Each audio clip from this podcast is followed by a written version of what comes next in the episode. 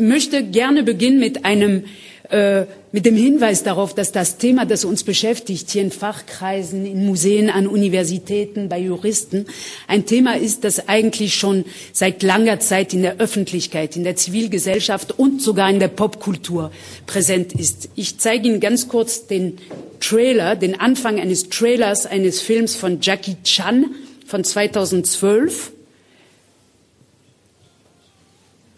ohne Ton, macht nichts. Sie müssen sich ganz starke, laute äh, Musik vorstellen. Hier sind wir in Paris 2009 und es demonstrieren Leute für die Rückgabe von Kulturgütern. Das ist der Anfang dieses Filmes. Hier wird erzählt, dass Jackie Chan den Auftrag hat, Kunstwerke zurückzuholen, die im 19. Jahrhundert vom Sommerpalast geraubt wurden von britischen und französischen Truppen. Und tatsächlich schafft das Jackie Chan in Paris, zwei bronzene Köpfe zu finden und nicht mit diplomatischem Geschick, auch nicht mit juristischen Argumenten, sondern mit seinen Muskeln nach Paris zurückzuholen. Was ich Ihnen mit diesem Anfang eines Filmes zeigen will, ist, dass äh, 2012 schon, äh, der Film heißt Chinese ähm, Chinese Zodiac 12, dass schon 2012 das Thema Rückgabe, Rücknahmen, Restitution in der ganzen Welt waren. Wir in Europa haben nicht gemerkt, möglicherweise, dass es diesen Film gab. Er war ein großer Blockbuster in Asien, auch im Mittleren Orient. Er hat, äh, glaube ich, die meisten Gelder eingebracht, der, äh, der Produktionsfirma von Jackie Chan.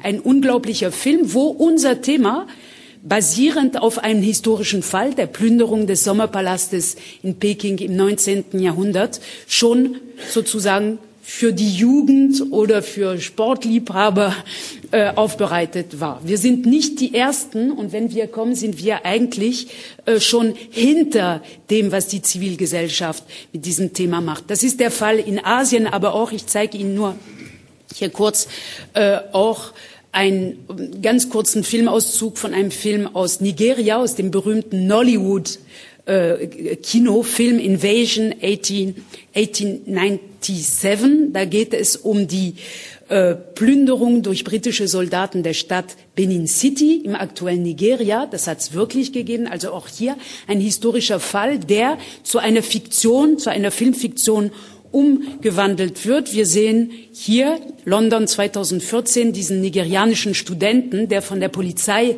äh, festgehalten wird, weil er im britischen Museum Kunstwerke gestohlen hat. Und er erklärt dann in diesem äh, Gerichtsverfahren, dass die Kunstwerke ihm gehören, seinen Vorfahren gehören. Und dann gibt es eine Rückblende und wir werden ins 19. Jahrhundert zurückgespult. Und die ganze Geschichte wird hier auch für ein großes Publikum im Kino erzählt, die, wenn man so will, direkt mit Wien zu tun hat, denn diese Benin-Bronzen, um die es hier geht, sind auch hier in den Sammlungen in Wien vorhanden. Das war ein zweites Beispiel. Man könnte ganz lange weitere Beispiele aus der Filmwirtschaft zeigen. Was ich damit machen will, ist nur, damit wir gleich zu Beginn wissen, äh, ja, das Thema ist weltweit präsent und nicht nur bei uns in Europa seit zwei Jahren, wie einige zu denken glauben. Das beste Beispiel, vielleicht hat der eine, die eine oder der eine den Film gesehen, 2018 Black Panther. Ähm, hier ist die Schlüsselszene, passiert auch in einem afrikanischen in der afrikanischen Sammlung eines Museums. Und in diesem Dialog, wir hören es leider nicht, aber es macht nichts, das können Sie auch nachhören, unterhält sich ein afroamerikanischer äh, Rabauk, Jugendlicher, mit der Museumsdirektorin über diese Kunstwerke. Und das endet damit, dass er ihr klar macht, dass ihr Wissen sehr trocken und äh, europäisch ist. Er weiß mehr über diese Objekte und vor allem weiß er um die Potenz, um die Kraft dieser Objekte. Er wird gleich ähm, eine, äh, eine, eine Waffe stehlen mit Hilfe eines äh, ähm, äh, eines anderen Schurken. Also die stehlen das gleich und die Frau stirbt, weil in ihrem Kaffee, Sie merken schon, sie hat Bauchschmerzen, ihr Kaffee ist vergiftet. Und das ist der Anfang dieses Filmes äh, in dem Objekt ist Vibranium, also ein Metall, womit man die Zukunft der Erde retten kann. Und das tun die dann in Wakanda. Schauen Sie sich diesen Film an, falls es noch nicht geschehen ist. Das ist ein Film, der im Museum anfängt mit unserem Thema. Und zwar ein Film, der über den auch alle großen Leute im letzten Jahr geschrieben haben, der wirklich das Selbstbild der Afrikaner äh, und der afrikanischen Diasporas äh, verändert hat. Ein starker Film mit unserem Thema Restitution im Kern. Danach geht es in ganz anderen Bereiche. Ich möchte die 20 Minuten, die ich jetzt ähm, äh, hier stehen werde, in drei Schubladen auf, oder ich habe sie so organisiert. Diese Schubladen heißen eine statistische Evidenz. Da werde ich über die Massen der afrikanischen Objekten in europäischen Sammlungen sprechen. Zweitens die Gesten der Aneignung. Da wird es kurz darum gehen, ja, wer hat diese Objekte mitgenommen, unter welchen Umständen. Und drittens zurück in die Zukunft. Da möchte ich erzählen, dass das, was uns heute 2019 beschäftigt oder Kwame Opoku seit 2013 spätestens oder viel früher sogar, vielleicht seit den 60ern als äh, äh, er Student war. Jedenfalls ist das ein Thema, das schon in den 70er Jahren extrem präsent war in der Öffentlichkeit und wir haben es vergessen. Ich möchte daran kurz erinnern. Und bevor ich loslege, wirklich wollte ich eine Sprache mit Ihnen klären, nämlich diese Frage, von wo aus sprichst du? Das ist eine Frage, also von wo aus spreche ich oder was erlaubt mir hier vor Ihnen darüber zu sprechen? Das ist eine Frage, die der große Philosoph Michel Foucault äh, thematisiert hat. Er war, wie Sie wissen, Philosoph, aber auch äh, politisch äh, engagiert. Und er regt sich auf, hat er erzählt, als er in den 60er Jahren, 68, nach Paris zurückkommt, regt er sich auf, dass er immerzu gefragt wurde, von wo aus sprichst du eigentlich? Äh, er erklärt das hier auf Deutsch. Als ich im Winter 68, 69 aus Tunesien zurückkehrte, war es an der Universität von Vincennes schwer, etwas zu sagen, ohne dass jemand fragte, von wo aus sprichst du? Diese Frage brachte mich immer in eine große Verzweiflung. Es schien eine Polizeifrage zu sein. Unter dem Deckmantel einer theoretischen und politischen Frage, von wo aus sprichst du, wurde mir eine Frage der Identität gestellt. Wer bist du? Sag uns, ob du ein Idealist oder ein Materialist bist. Sag, ob du Prof oder Aktivist bist.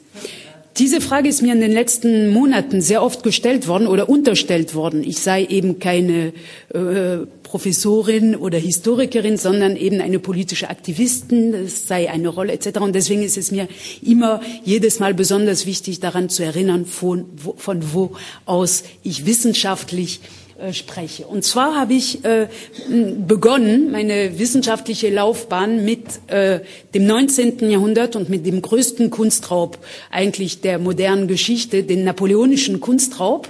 Sie sehen hier das Gesicht einige der Jungs, die damals an den Debatten beteiligt waren. Sie wissen, Napoleon und davor die Französische Revolution hat sich in ganz Europa Kunstwerke angeeignet äh, mit der Legitimationsrhetorik. Kunst ist ein Produkt der Freiheit, also muss die Kunst in das Land der Freiheit zurückgeholt werden, also nach Frankreich. Liberté, Egalité, Kunstraub.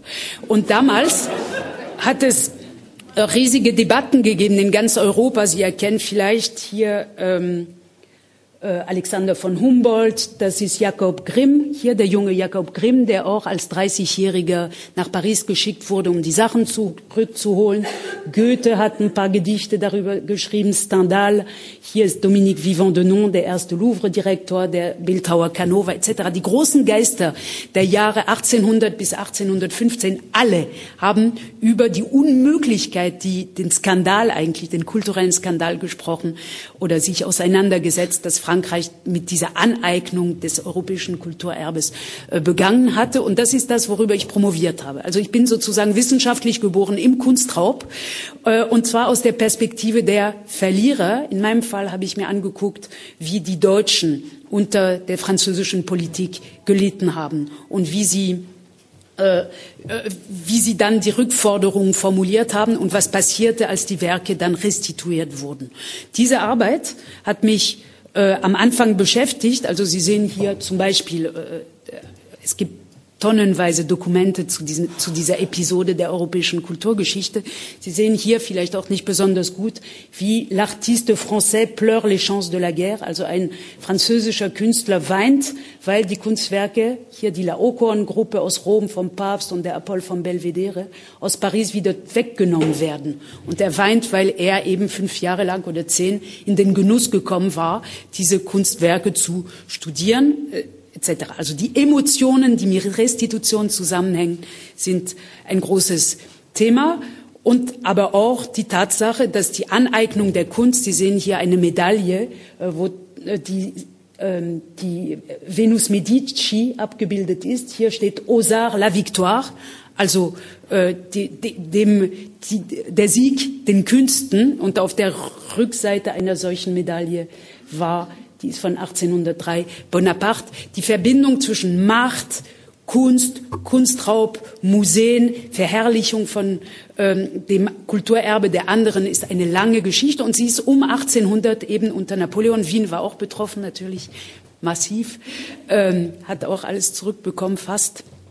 Ähm, äh, war ein, ein, großes Thema und das ist das, womit ich mich befasst habe, also mit den juristischen Seiten, mit den Emotionen, mit den Diskussionen äh, von damals. Und aus dieser Arbeit hat sich eine Forschungsgruppe entwickelt, die heißt Translocations. Sie sehen uns hier äh, im Hof der TU in Berlin, die sich mit solchen, ja, Verlagerung von Kulturgütern seit der Antiken in allen Teilen der Welt beschäftigt. Wir haben einen Kollegen aus Äthiopien, der über die Plünderung von Magdala arbeitet, eine Kollegin aus Korea, die sich anguckt, wie zwischen China, Japan etc. Ähm, diese Verlagerungen stattgefunden haben. Und das ist der Grund, warum es dazu kommen konnte, dass Emmanuel Macron mich und Felwin Sarr beauftragt hat, uns damit zu befassen. Also nicht, weil wir Aktivisten sind oder so, sondern weil Felwin als, als äh, Autor des Essays Afrotopia die Zukunft von Afrika denkt und äh, sich auch vorstellt, wie ein besseres Afrika oder wie ein ein, ein stärkeres Afrika sich entfalten könnte in Zukunft. Und meine Expertise in diesem Team war eben die historische Expertise über äh, Kunstraub. So nennen das die Franzosen um 1800 zwar nicht, aber so ist das. Wir haben äh, dadurch durch diese Arbeit, die, die, Sie genannt haben, acht Monate lang mit Felwin Sarr zusammen, haben wir uns intensiv äh, mit der Geschichte der französischen Sammlungen afrikanischer Kunst, öffentliche Sammlungen befasst äh, und unter anderem äh, genau geschaut, wie die, welche Objekte und wie viele und durch wen nach Frankreich äh, kamen in der französischen Kolonialzeit. Sie sehen hier eine Karte von Afrika südlich der Sahara. Und die kleinen Zahlen hier immer, also zum Beispiel äh, Kamerun 15.169 oder Ghana ist gerade verdeckt, ähm, Senegal um die hier sind 5142. Das sind die Zahlen von Inventarnummern aus diesen Ländern im Musée du Quai Branly, im Ethnologischen Museum in Paris. Und die Karte wird auch vom Musée du Quai Branly äh, online gestellt. Wenn Sie draufklicken, können Sie bis zum letzten Dorf kommen, der jeweiligen Objekte, die nach Paris gekommen sind das hat aus meiner Perspektive, die ich mich ja nur mit Europa befasst hatte, bis dahin äh, meine Augen oder ja meine Augen, meine Ohren auch geöffnet für die Geschichte der afrikanischen Sammlungen in Europa, die mir bis dahin nicht so geläufig waren. Jetzt komme ich zum Eigentlichen, und zwar zu der statistischen Evidenz. Es ist so, es ist tatsächlich so, dass in Europa Unmengen, also Zehntausende, ich komme nachher zu den Zahlen, von Objekten während der jeweiligen Kolonialzeiten der verschiedenen europäischen äh, Staaten, also Frankreich von etwa 1880 bis 1960 etwa, Großbritannien auch, in Deutschland, im aktuellen Deutschland äh, ging es bis zum Ersten Weltkrieg. Äh, Österreich war nicht direkt Kolonialmacht, aber profitierte von diesen so wie die Schweiz auch äh, von diesem äh, Gefüge und die, die skandinavischen Länder auch. Jedenfalls ist es so, dass unsere afrikanischen Sammlungen, ob in Stuttgart, Paris, Hamburg, Lille, Le Havre, Wien etc., massiv in dieser Kolonialzeit und eigentlich bis zum Ersten Weltkrieg zu uns gekommen sind. Wenn äh, manche Kollegen gerade in Berlin erzählen, auch öffentlich erzählen, dass in Berlin äh, zum Beispiel die Kolonialzeit für die Sammlung keine Rolle gespielt hätte. Ich zitiere jetzt meinen Kollege Horst Bredekamp von der Humboldt-Universität in einem Interview vom Deutschlandfunk. Er sagte vor einiger Zeit, es ist ein Spiel, die Kolonialzeit in den Mittelpunkt zu stellen. Und er betonte, dass die Sammlungsgeschichte Berlins 460 Jahre umfasst Und in diesem Zeitraum hat es nur, das sagt er nicht, aber das ist der Subtext, 34 Jahre Kolonialherrschaft gegeben.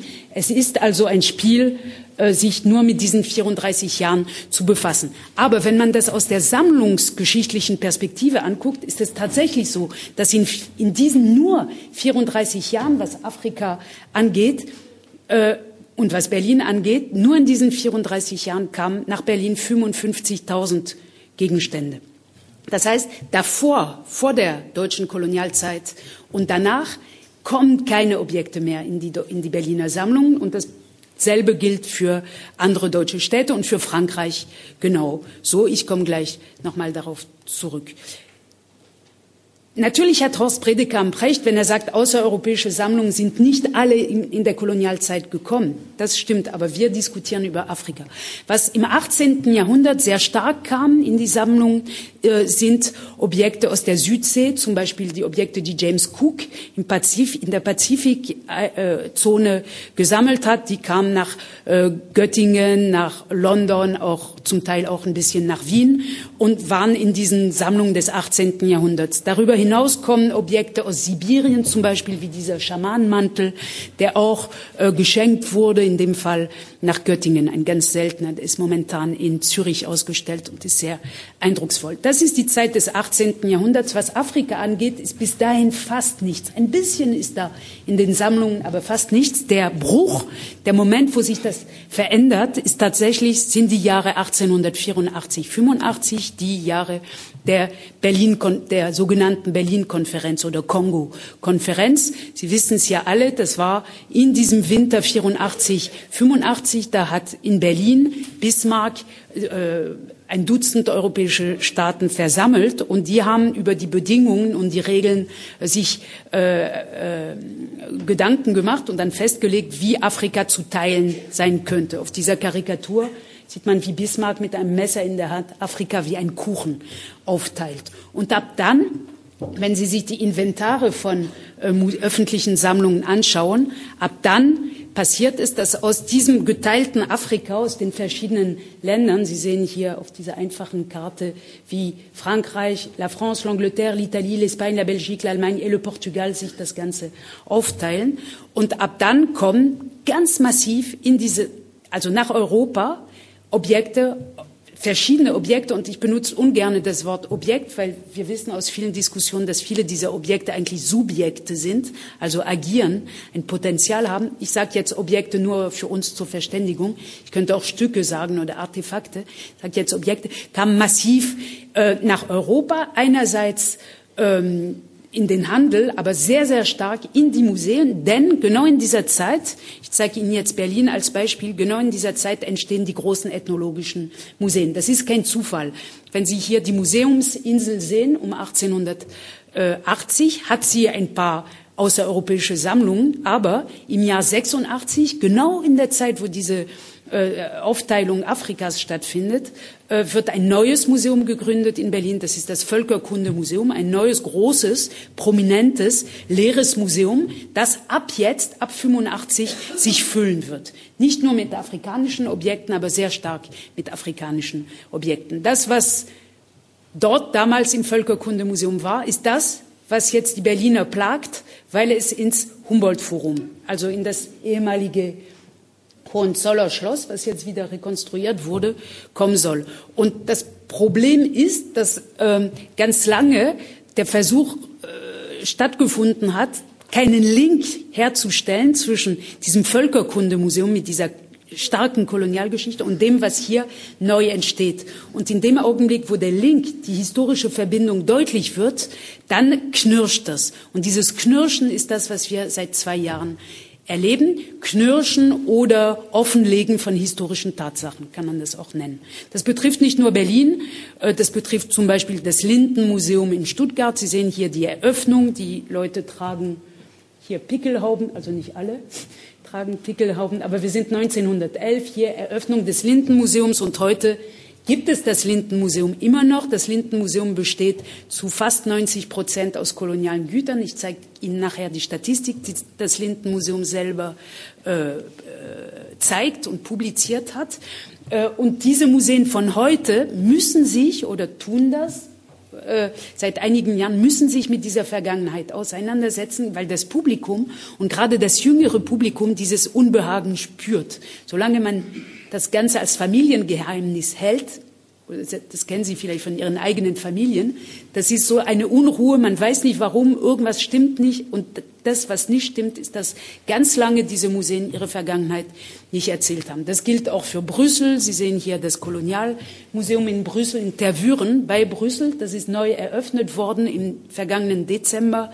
Und auch hier waren ist eine der großen Fragen, die diskutiert wird, auch vom Direktor Guido Grisels. Äh, ja, wie, wie, wie gehen wir mit dieser sehr belastenden Vergangenheit um? Das sind wir nicht, die wir diese äh, Sammlungen angelegt haben vor 60 Jahren, vor 100 Jahren. Aber wir haben heute, 2019, die Direktoren von heute, das Publikum, die Zivilgesellschaft, die Verantwortung äh, bei der Frage, wo wollen wir, dass es weitergeht. Also kann man das weiterhin stillschweigend halten oder spricht man darüber oder restituiert man? Das sind unterschiedliche Optionen, die jetzt gerade äh, weltweit oder europaweit diskutiert werden. Frankreich ist da besonders äh, auffällig auch. Das erste ethnographische Museum, so heißt das, Le Musée Ethnographique, wurde 1878 auf dem Papier gegründet, öffnete etwas später, also auch genau in diesem Jahrzehnt und ist heute nach verschiedenen Etappen das Musée du Quai Branly Jacques Chirac.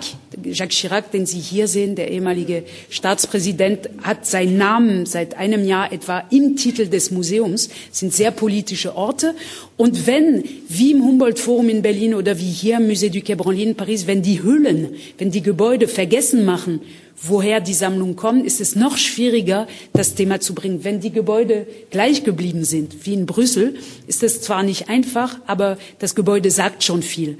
Äh, in anderen Fällen ist es schwierig, hinter den Geschichten zu kommen. Wir haben uns mit Felwin Sarr äh, die Mühe gemacht, äh, statistisch zu schauen, welche Sammlungen wann von wo kamen. Und wenn Sie, oder ich lese das Ihnen ganz kurz vor bei dieser Tabelle, es geht um die ganzen afrikanischen aktuellen Staaten, die im Musée du Quai Branly vertreten sind. Und hier sieht man, was vor 1884 da war, was nach den Unabhängigkeiten 1961 dazu kam und wie viel insgesamt ist. Ich mache Ihnen nur an einem Beispiel. Also insgesamt sind etwa 67.000 äh, Gegenstände oder Objekte aus dem südlichen, äh, aus Afrika südlich der Sahara. Und wenn Sie sich äh, anschauen, wie viel wann gekommen ist, dann ist 44.000 oder fast 45.000 Inventarnummern sind in dieser Zeit des französischen Kolonialismus gekommen. Das sind zwei Drittel. Davor war fast nichts da, nur 700 Objekte. Danach ist etwas dazugekommen und man muss sagen, es ist in den 90er Jahren dazugekommen, als die Gründung des Musée du Quai Branly beschlossen wurde und das Musée du Quai Branly gesagt hat, wir müssen äh, was anderes zeigen als nur Kolonialware. Wir sammeln jetzt auch ein bisschen Nigeria etc., denn bis dahin war hauptsächlich, oder Ghana, äh, war hauptsächlich äh, Franz waren die französischen Kolonien im Mittelpunkt. Man kann einen Test machen. Kamerun, das ist multikolonisiert worden, wie Sie wissen, zunächst von Deutschland, dann von Frankreich und Großbritannien. Vor 84, also eigentlich bis zum Ersten Weltkrieg, ist Kamerun deutsch. Deswegen kommt gar nichts nach Paris. Danach 7000 bis zur Unabhängigkeit und nach der Unabhängigkeit nur noch 700. Objekte. Und das zeigt uns ganz, ganz klar eben diese, äh, diese, dieses Zusammenkommen zwischen Kolonialzeit und koloniales Sammeln oder woher die Objekte äh, sind. Für Ghana ist das umgekehrte Beispiel, jetzt extra für Kwame Opoku. Äh, für Ghana ist es so, dass in der Zeit, wo Ghana eine britische Kolonie ist, kommt extrem wenig nach Paris, aber danach, in diesem Nachhol, in dieser Nachholaktion kauft Frankreich äh, viel oder versucht zu kaufen.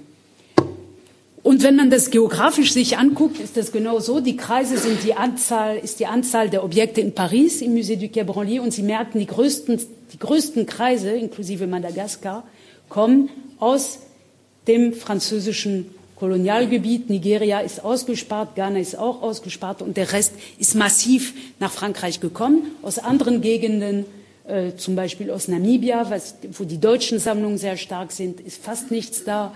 Äh, etc. Also es gibt eine zeitliche Kongruenz. Die Objekte kamen während der französischen Kolonialzeit und es gibt eine geografische Kongruenz. Die kommen aus den Gebieten, wo Frankreich sich bedienen äh, konnte.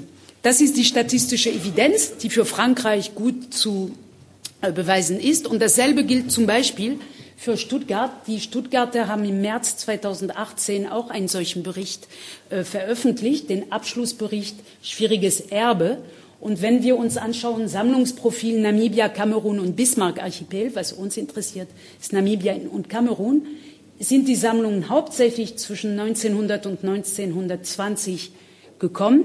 Das ist fast alles in der Sammlung. Und wenn wir sehen, wer das geholt, sind das hauptsächlich Militärs, hier die erste Kategorie, zweite Kategorie in Rot, Kolonialverwaltung und Politik etc. Also von ungefähr 25.000 Objekten sind über 20.000 nach Stuttgart in dieser deutschen Kolonialzeit gekommen. Und das gilt für alle Museen. Also wenn Hamburg so etwas herstellen würde, äh, in Deutschland, in, in, im aktuellen, in der aktuellen Bundesrepublik äh, und in Frankreich und in Belgien, wenn solche Statistiken von allen Museen veröffentlicht werden sollten, hätten wir immer äh, dieses Sammlungsprofil. Früher, bis zu den 70er Jahren, haben die deutschen Museen auch gar kein Hehl daraus gemacht. Die französischen Museen machen gar kein Hehl daraus. Sie haben gesehen, das ist alles eine Datenbank. Sie sind, glaube ich, stolz auf ihre koloniale äh, Vergangenheit und deswegen äh, erzählen sie das sehr gerne. Die deutschen Museen erzählen das ungerne oder haben das nur bis zu den 70er Jahren offen erzählt. Sie sehen hier den Katalog der afrikanischen Sammlung im Städtischen Museum Braunschweig, also ein Mini-Museum mit 2000 Stücken aus Afrika. Und hier gleich im Vorwort aus den 60er Jahren steht, die Schwerpunkte dieser Abteilung liegen naturgemäß geografisch bei den alten deutschen Kolonien zeitlich in der Blütezeit des deutschen Kolonialismus, also zwischen 1890 und 1914. Und es ist nicht verwunderlich, dass die afrikanische Sammlung, die heute etwa 2000 Katalognummern umfasst, im Wesentlichen Objekte aus Kamerun, Togo, Tansania und Südwestafrika enthält. Also ganz große Offenheit des Museums in Braunschweig. Die sagen im Vorwort zu ihrem Katalog, alles kommt aus der Kolonialzeit und aus der Kolonial, von, von Deutschland kolonisierten Gegend äh, Afrikas. Das haben die Berliner früher auch so gemacht, jetzt nicht mehr, äh, jetzt wieder vielleicht, aber im Bessler Archiv 1973, hier haben Sie eine Geschichte, 100 Jahre Museum für Völkerkunde Berlin, Abteilung Afrika. Und hier sind die ganzen Zahlen sehr schön äh, aufbereitet. Wir sehen hier 1884 7000 Katalognummern und 1914 55.000 Katalognummern. Das ist ein Anstieg. Ich weiß nicht, wer gut in Mathe ist. Ich glaube, gerechnet zu haben, das sind 800 Prozent mehr. Also nur in diesen 34 Jahren tatsächlich passiert äh, ja die Gründung der afrikanischen Sammlung, die von fast nichts auf äh, 55.000 Objekte kam. Und das ist kein Zufall. Wir werden es auch gleich äh, sehen. Wer sammelt? Wie wird gesammelt und was wird gesammelt von diesen 10.000 von Objekten? Man muss hinzufügen, dass Europa ein Sonderfall ist. Wenn Sie nach Amerika gehen, gibt es tolle Einzelsammlungen afrikanischer Kunst, aber nicht in diesen Massen. Äh, Frank äh, Europa, wenn man alle öffentlichen Sammlungen auf staatlichen Sammlungen äh, äh, addiert, kommt auf etwa eine Million Objekte aus Afrika südlich der Sahara in der öffentlichen Hand der verschiedenen Länder. In äh, Kanada sind es gerade mal so viel wie in Wien und in den USA ist es auch nicht so viel. Das ist eine absolute Besonderheit. Und die andere Besonderheit, die spiegelverkehrte, ist, dass Afrika fast nichts hat. Das gibt es auch weltweit nicht, dass ein Kontinent fast nichts von seinem eigenen Kulturerbe hat. Und diese Besonderheit, dass wir Europäer fast alles haben und die Afrikaner südlich der Sahara fast nichts, das ist das, was zu diesem Bericht auch geführt hat und zu den ganzen Diskussionen führt und zu, äh, zu dem Wunsch vieler, dass dieses Ungleichgewicht repariert wird in, einer, in irgendeiner Form oder wieder, gut, wieder ausgeglichen wird.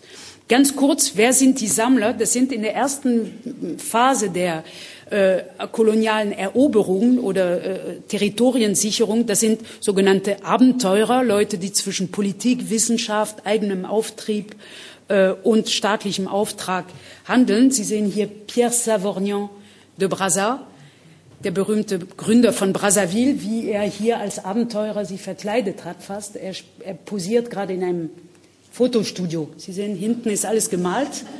Äh, das ist der Typus des Abenteurers. Davon gibt es einige bis 1890 äh, etwa, die die Sammlung bereichert haben. Und man muss zu denen sagen, die äh, reisen unter gefährlichen Bedingungen. Sie müssen auf Augenhöhe verhandeln. Und das, was sie bekommen, bekommen, der, bekommen, sie in der Regel als Gegengabe zu irgendwas, was sie gebracht haben. Und wenn sie es nicht kriegen, das schreibt Pierre Savorgnan de Brassard auch oft, das und das habe ich nicht gekriegt, ich habe es gezeichnet, hier die Zeichnung. Also die forcieren nicht, die können auch, die sind nicht in der Machtlage, äh, äh, sich aufzubauschen, sozusagen. Die nächsten, die haben wir schon er erwähnt, das sind Soldaten, Militärs, hier äh, die britischen Soldaten, die in Benin City 1897 äh, das königliche Palast geplündert haben mit ihrer Beute hier, also diesen berühmten Löwen aus Bronzen, diese Figuren auch viel Elfenbein, das ist die zweite Kategorie, die gibt es in Großbritannien, aber auch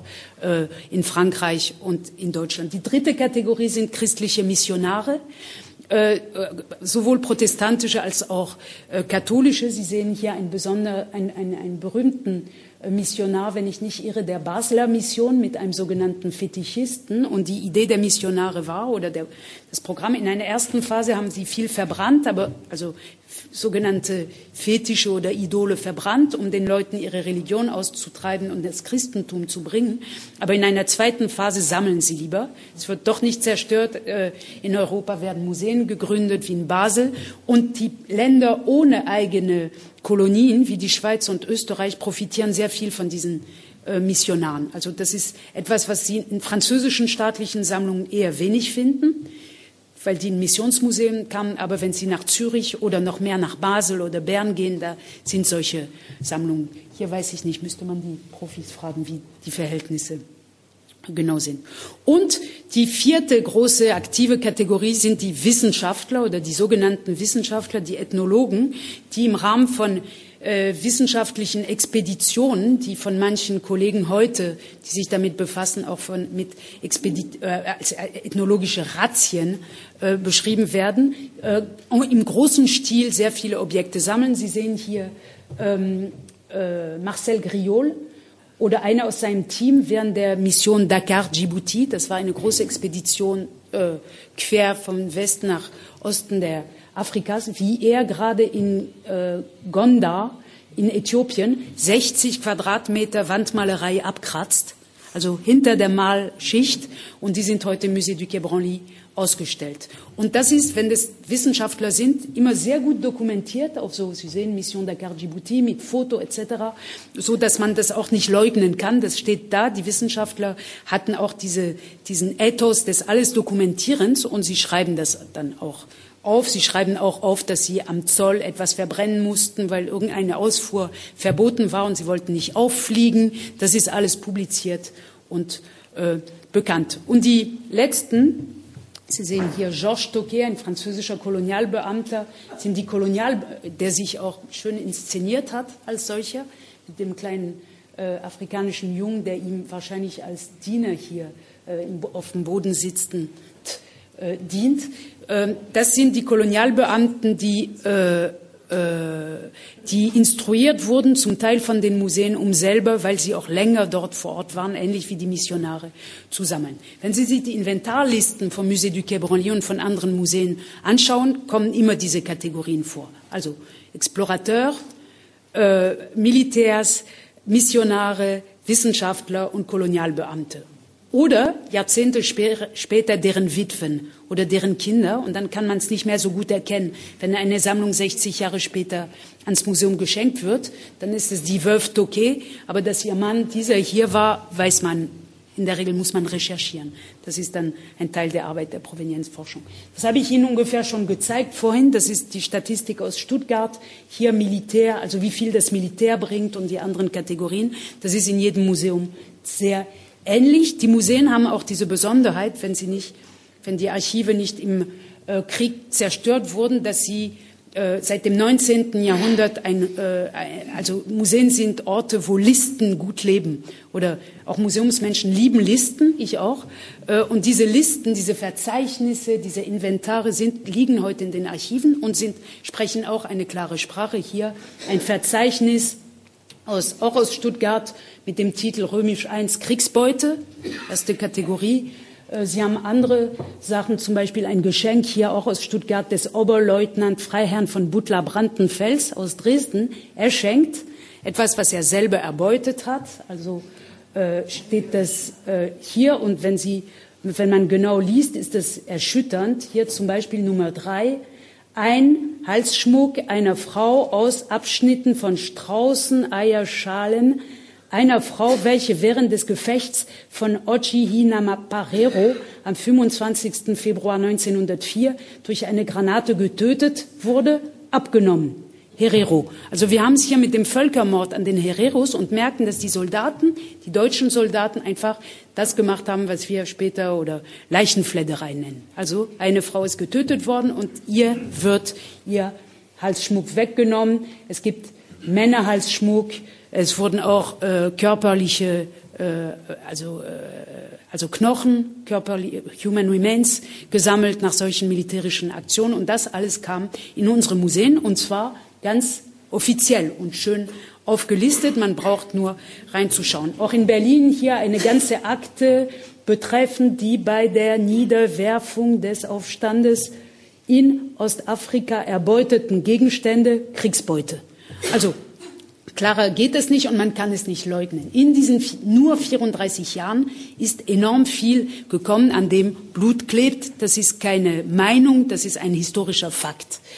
Ähm, wir wissen auch, dass die Museen sehr aktiv waren. Ich zeige Ihnen nur ganz kurz einen Satz des äh, Museums Felix von Luschan. Das ist der Direktor der afrikanischen Abteilung in Berlin damals gewesen. Er ist ganz stolz, dass einer seiner Hörer, er hielt Vorlesungen, äh, Leutnant von Arnim, sich einer neuen großen Strafexpedition gegen Dingolo, das ist in Kamerun, streng secret, anschließen wird.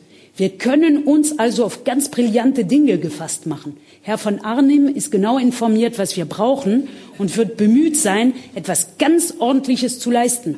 Die Kosten werden dabei vermutlich gleich null sein.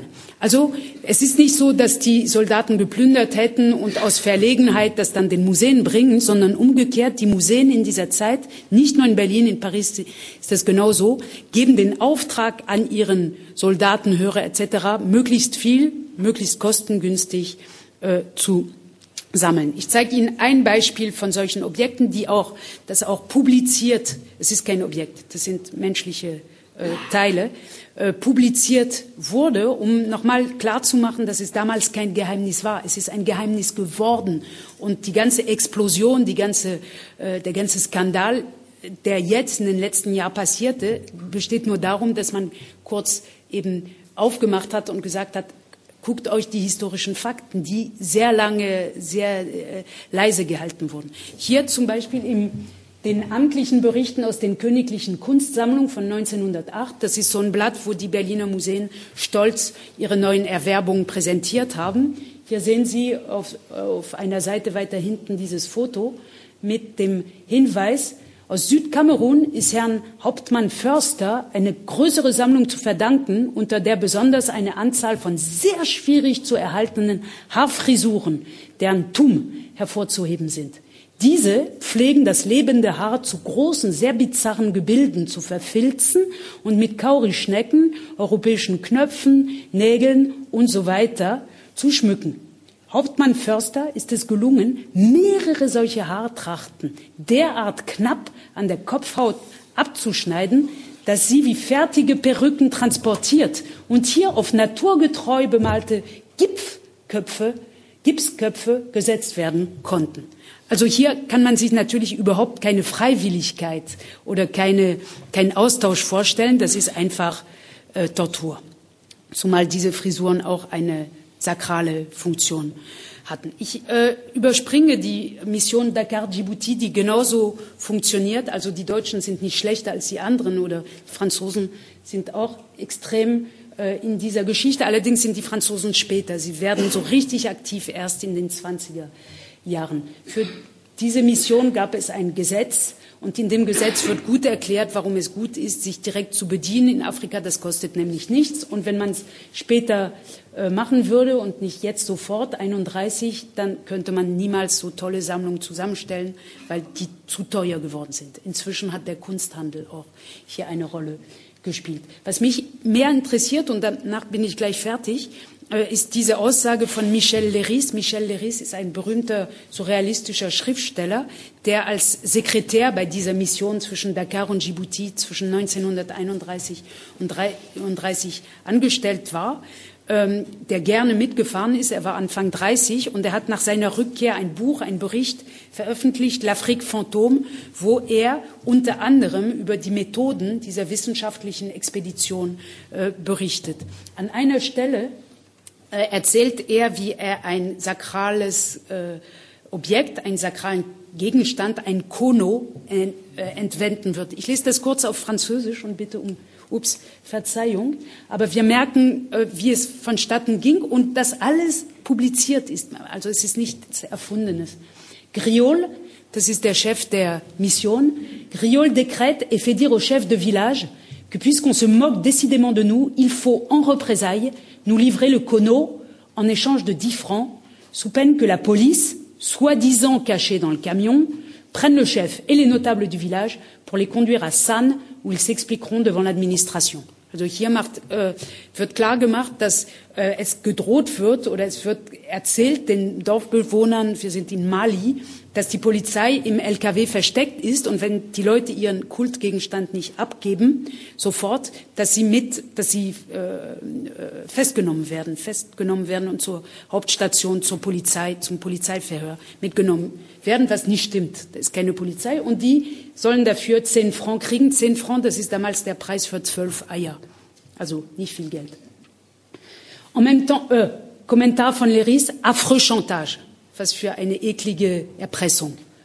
En même temps, Griol envoie Luten aux voitures pour préparer le départ et nous renvoyer une grande toile d'emballage pour envelopper le cono que ni les femmes ni les incirconcis ne doivent voir sous peine de mourir.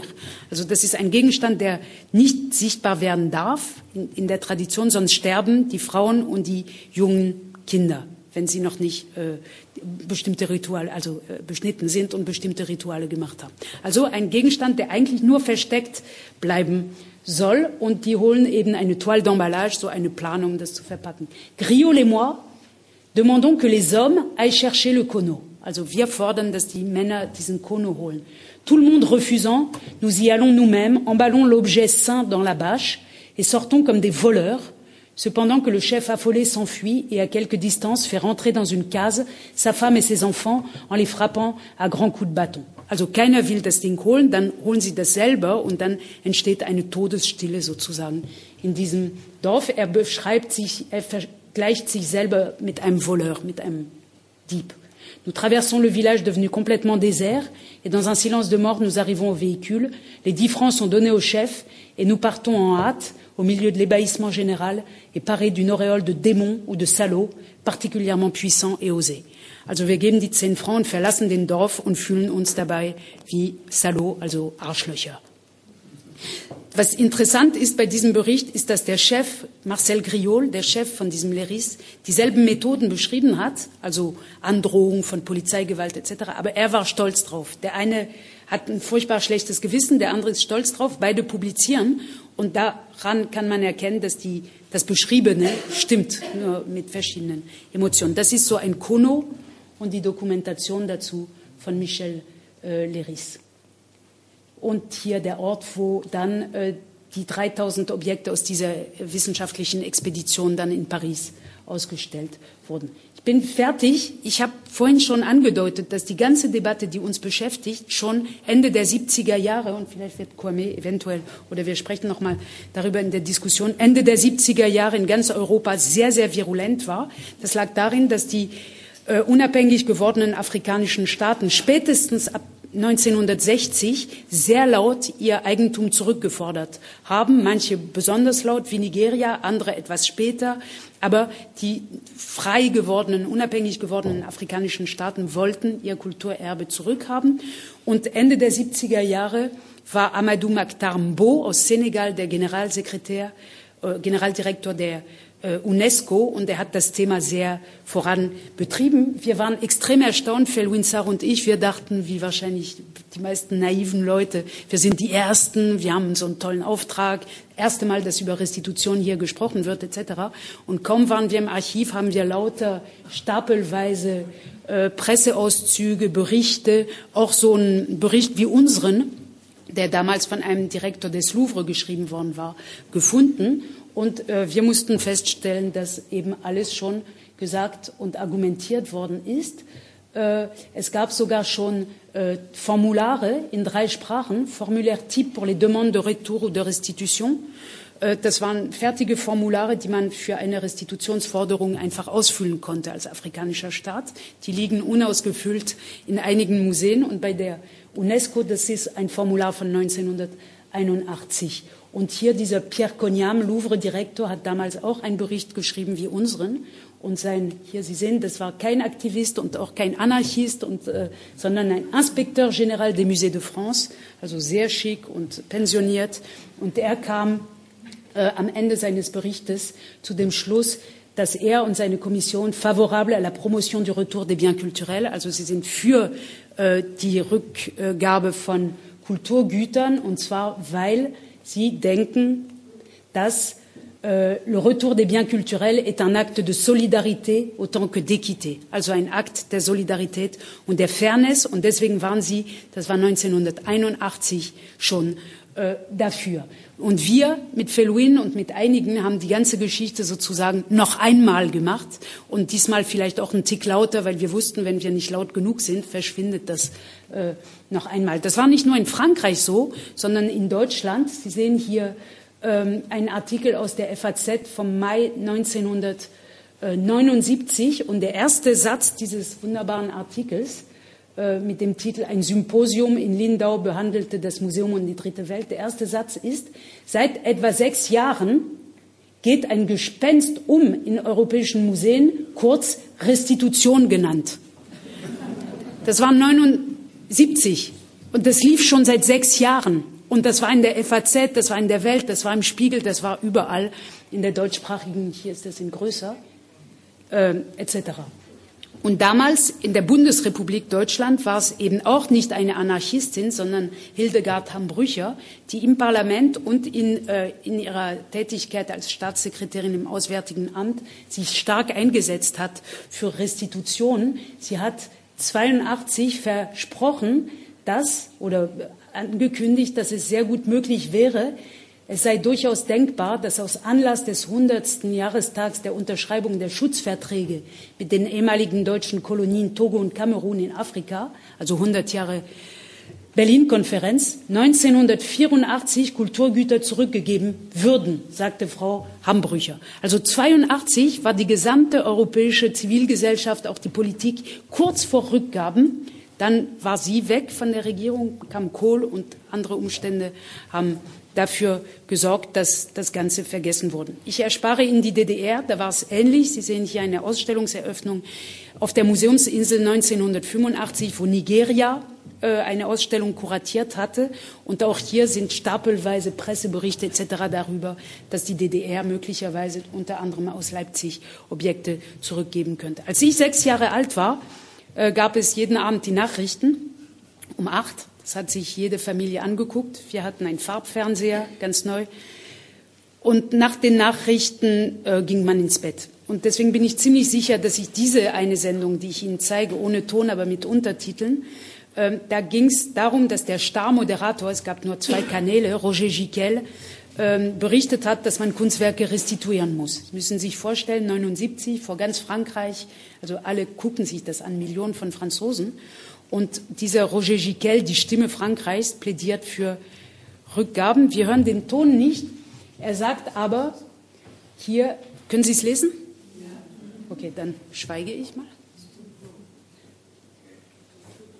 Es ist zu klein. Also er sagt, er berichtet über die UNESCO, die für Restitution sei, und er macht, haben Sie diese Geste gesehen? Macht diese Geste hier, er sagt, es geht um Kunstwerke, die unter historischen Umständen zu uns gekommen sind, über die wir lieber nicht reden sollten. Und dieses lieber nicht, lass uns nicht darüber reden, ist genau das, was das Familiengeheimnis ausmacht. Damals, die, die Erwachsenen von damals haben verstanden, was er meint, 79. Er meint den Kolonialismus. Für Kinder wie mich oder mein Bruder war das einfach überhaupt nicht klar, was gemeint sein könnte. Und äh, dann kommt eine lange Reportage über die Gründe, warum Restitution gut ist. Und ganz am Ende kommt er wieder etwas beschwipst und sagt als Abschluss seiner Sendung, seiner Tagesschau, äh, Sie sehen es hier, die Kunstwerke, das Kulturerbe muss sometimes return it. Man muss es manchmal zurückgeben. Das ist halt so. Und das war 1979. Also willkommen in der Zukunft. Wir machen jetzt alles nochmal. Ich bedanke mich sehr für Ihre Geduld.